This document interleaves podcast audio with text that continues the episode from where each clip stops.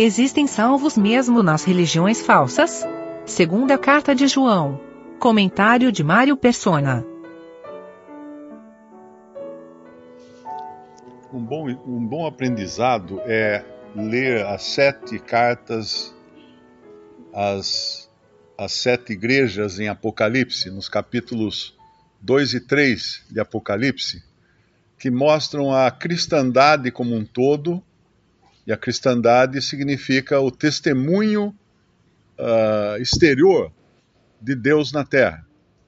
Que hoje a igreja é o testemunho de Deus na terra, mas a cristandade, ela também tem os vasos de desonra, ela é um misto.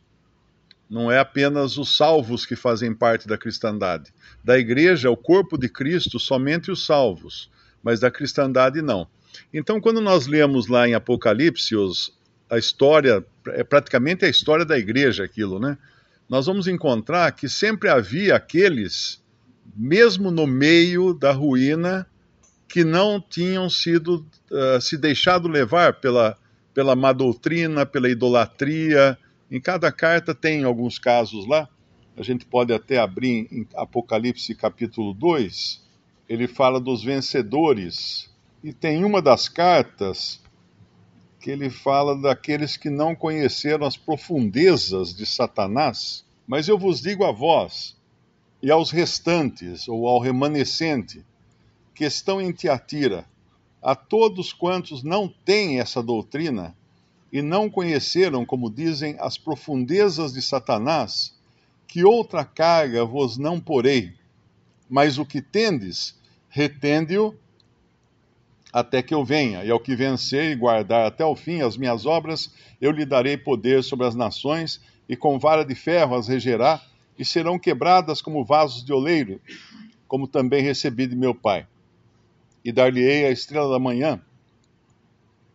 Então, esses daqui, apesar de Tiatira, nós encontrarmos prostituição religiosa, né? Porque a Bíblia, quando fala de prostituição, é bom entender que, na maior, na maior parte das vezes, ela não está falando de pecado moral, ela está falando de pecado uh, doutrinário, de, de adoração de, de deuses, de falsos deuses. E Tiatira já era um problema que, que havia lá, ela, ele fala no versículo 21, no versículo 20, ele fala mas tenho contra ti que toleras Jezabel, mulher que se diz profetiza, ensinar e enganar os meus servos para que se prostituam e comam dos sacrifícios da idolatria. Dei-lhe tempo para que se arrependesse da sua prostituição, mas não se arrependeu.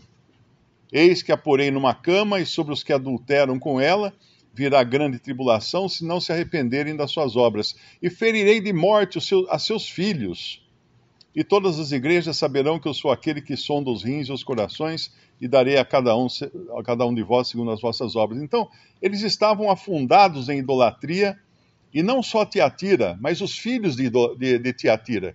Quem são os filhos de, de Tiatira? Quando nós, nós uh, lemos toda a história da cristandade no mundo, nós sabemos que o protestantismo surgiu de dentro do catolicismo. Então, a Tiatira teve filhos.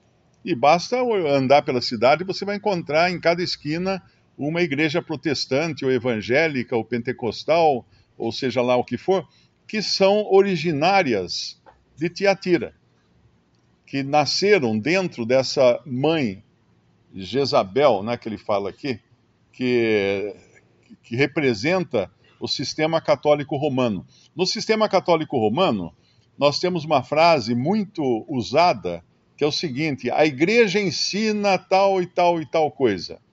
Aprendemos da igreja tal e tal tal coisa.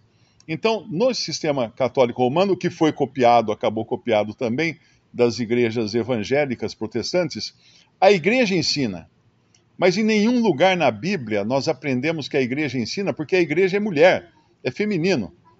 Por isso que ele aqui, ele fala uh, tenho contra ti que toleras Jezabel, mulher que se diz profetiza, ensinar e enganar os meus servos para que se prostituam e comam do sacrifício da idolatria. Então, o, o catolicismo e o protestantismo têm como marca essa, esse fato de que a igreja ensina. A igreja, a igreja não ensina coisa nenhuma, a igreja é mulher, ela não pode ensinar, ela é feminina, ela não pode ensinar. Então, quando nós encontramos uma situação de degradação, de degeneração, eu até essa semana fiquei com a cabeça na, cabe, com a cabeça na palavra no verbo degenerar, né? Degenerar é você trocar o gênero para o inferior, para um gênero diferente daquele que, que é o no, normal, né? E é o que nós mais vemos hoje dentro do mundo da sociedade moderna. Mas quando, quando nós chegamos nessa, nessa Tiatira, nós vamos encontrar que tem um remanescente lá dentro. Então, mesmo dentro desses sistemas religiosos que estão tão contaminados e tão corrompidos, existem pessoas realmente salvas, existem verdadeiros filhos de Deus que ignoram algumas verdades e então permanecem lá por diferentes razões, ou por questão de família, ou questão de, de pressão, ou qualquer coisa assim. E eu recebo muita, muita correspondência, e às vezes é de, é de irmãos em Cristo que entenderam o que realmente estavam dentro de um sistema de testemunho de Jeová ou de Mormon, e eles entenderam a verdade e, e, e creram em Jesus. E aí me perguntam: o que, que eu faço? Minha família inteira é testemunho de Jeová. Eu não posso comer com eles, então? Eu não posso conversar com eles? Não, não é isso. Não é isso, porque o nosso, o nosso capítulo lá de 2 João fala daquele que vem até você. Então é um que vem com uma, um objetivo já em mente, de, de, doutrinar você. E eu sempre respondo, falo assim, olha, viva a sua vida normalmente, dê um bom testemunho de vida. Uh, se precisar, use palavras, né? como dizia um irmão. Prega o evangelho e, se precisar, use palavras. E, e procure não, não brigar, não enfrentar, não criar enfrentamento, porque a melhor maneira de você tirar o osso de um cachorro está roendo um osso, é mostrar um filé para ele. Ele vai largar o osso. Então mostre o filé, apresente Cristo né, como a verdade, a pessoa do Senhor Jesus Cristo como a verdade. Eu me lembro uma vez, eu, eu uh, duas senhoras realmente bateram no meu portão, eu atendi, e quando eu atendi, eu vi que eram duas testemunhas de Jeová. Eu falei assim, o que, que eu faço agora? Aí eu pensei, não vou deixá-las abrir a boca a mais jovem era mais exaltada, mais ensinante, né?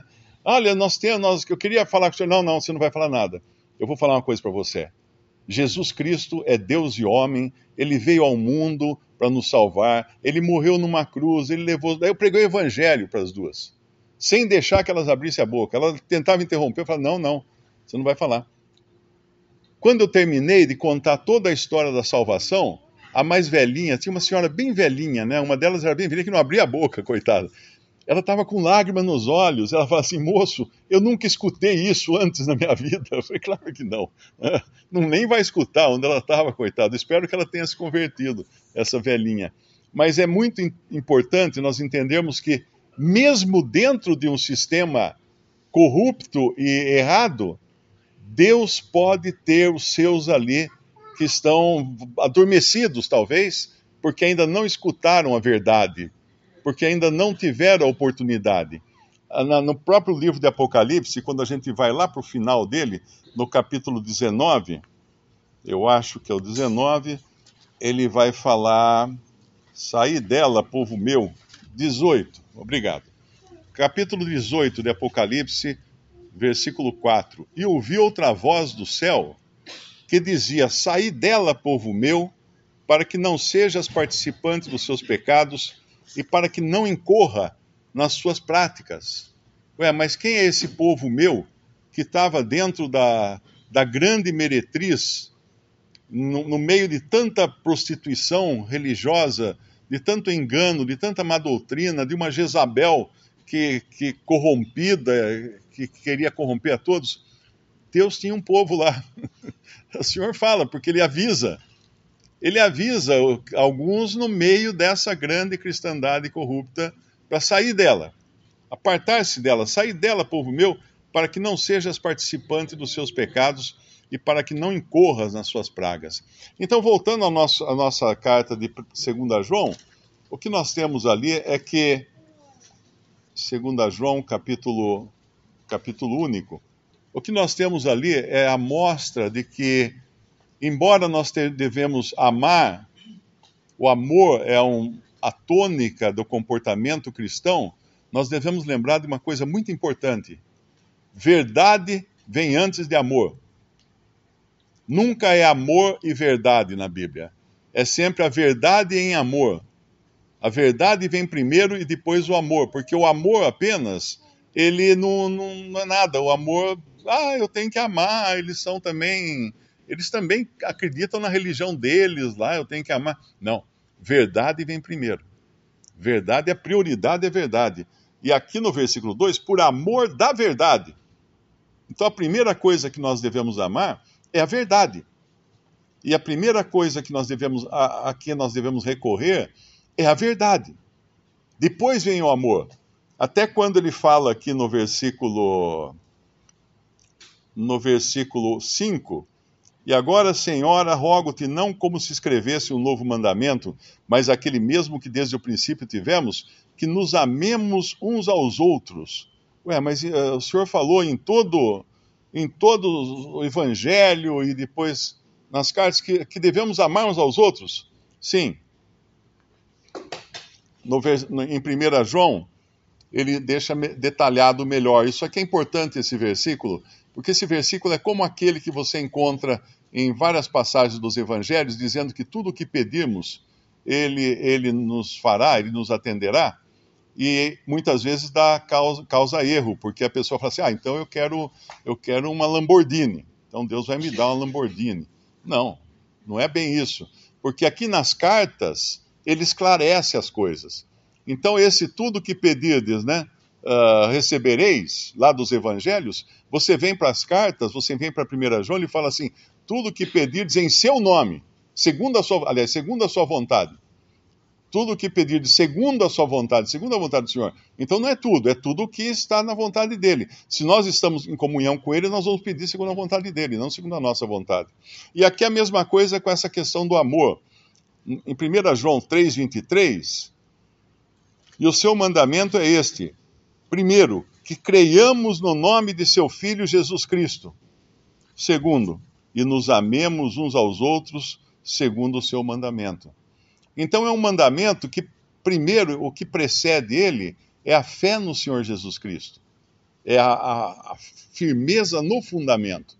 Porque nós vamos ver na continuação desse, dessa primeira carta de João que alguns que dizem crer em Jesus não têm o fundamento, porque não reconhecem que Jesus vem em carne.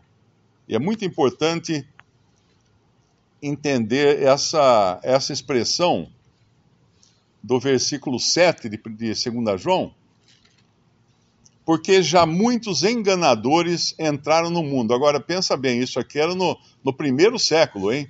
Se alguém aqui está tá surpreso de ligar a TV e ver um monte de falsos profetas lá fazendo, falando bobagem, pense que no primeiro século não tinha TV nem internet, mas já os enganadores já tinham entrado e já estavam corrompendo a fé de alguns muitos enganadores entraram no mundo, os quais não confessam que Jesus nasceu. É isso que está escrito aí? Não. Porque todas essas religiões falsas que negam a divindade de Cristo confessam que Jesus nasceu. Ah, Jesus nasceu em Belém e blá blá blá blá blá blá. Espera aí, é diferente. Não confessam que Jesus veio em carne para vir em carne, ele precisava existir antes de vir, porque ele era o Filho eterno de Deus. Ele precisava ser o Filho de Deus antes de vir. E algumas religiões, mesmo protestante, afirmam que ele só se tornou Filho de Deus quando ele nasceu no mundo. Não. O, o, pai enviou o seu filho ao mundo. Como é que ele enviar o filho ao mundo se não fosse o filho? É? O pai enviou o filho ao mundo. Então, via em carne subentende existência anterior, no caso do Senhor Jesus, uma existência eterna. Ele veio em carne, ele não, não nasceu simplesmente como qualquer bebê nasce nesse mundo uh, e nunca existiu antes. Nenhum de nós existiu antes de nascer. Antes de sermos concebidos, nós não existíamos. Antes de nascermos, muito menos. Mas ele veio em carne. Essa é a grande diferença. Esse é o ponto crucial da doutrina cristã que o Filho de Deus veio em carne. se fez homem. E aí, quem quiser mais detalhe disso, vai para Filipenses 2, onde ele dá detalhes dessa vinda, quando ele fala assim, no versículo 6, que sendo em forma de Deus, não teve por usurpação ser igual a Deus, mas esvaziou-se a si mesmo, tomando a forma de servo, fazendo-se semelhante aos homens, e achado na forma de homem, humilhou-se a si mesmo, sendo obediente até a morte e morte de cruz. Mas isso ele fez depois de deixar os altos céus, onde ele estava em perfeita comunhão e sintonia com o Pai. Nós todos sabemos que a mulher não ensina ou não deve ensinar, né? Isso é uma doutrina muito clara lá em 1 Timóteo, capítulo 2. Não permito que a mulher ensine nem que exerça autoridade de homem, mas nós sabemos que o homem ensina. Então, por que é que João escreve para uma mulher aqui? Se ela não pode ensinar, ela não pode ensinar, mas ela pode discernir. A mulher tem discernimento e muitas irmãs têm mais discernimento. É, é, é bom lembrar isso do que irmãos, porque muitas irmãs percebem às vezes o erro, percebem um, uma má doutrina então, o que é para ela fazer? Ah, é para ela fechar a porta, então, e não dar nem saudar. Mas é uma irmã, então, aqui, que tem que ter esse discernimento e tem que ficar atenta a esses ataques de Satanás e não, e não puxar assunto como Eva fez, né? Não puxar conversa com o inimigo. Eu agora lembrei, um irmão uma vez me contou que acho que foi nos Estados Unidos que aconteceu isso, nos anos, lá pelos anos 40 ou 50, uh, dois homens bateram na porta de um irmão lá e ah, podemos conversar um pouco? Ah, pois não, entra aqui, sentar os dois na, no sofá na sala. Pois não, o que, que vocês desejam? É, nós somos da sociedade Torre de Vigia. Ah, é, então espera só um pouquinho. Aí ele pegou, levantou, foi até a chapeleira do lado da porta, porque naquele tempo os homens entravam na casa, tiravam o chapéu e punham na chapeleira, né? Ele, esse irmão foi até a chapeleira, pegou os dois chapéus, atravessou, saiu da casa, foi até o meio da rua e colocou os dois chapéus no chão da rua, no meio da rua. Aí ele voltou e falou assim: ó, corram lá porque vai passar um carro aí daqui a pouco, vai espremer o seu chapéu. Então ele conseguiu um jeito genial de convidá-los a sair. Eles saíram rapidinho para ir atrás do chapéu. Acharam até mais importante salvar o chapéu do que conseguir um membro para sua para sua organização. Então o cristão tem que, tem que ter esse esse jogo de cintura e, e não querer colocar o amor acima de tudo. Porque o amor, às vezes, é usado como argumento para não para abrir os ouvidos para uma má doutrina. Não. Põe um chapéu no meio da rua e o, o, o engano vai correr lá para pegá-lo.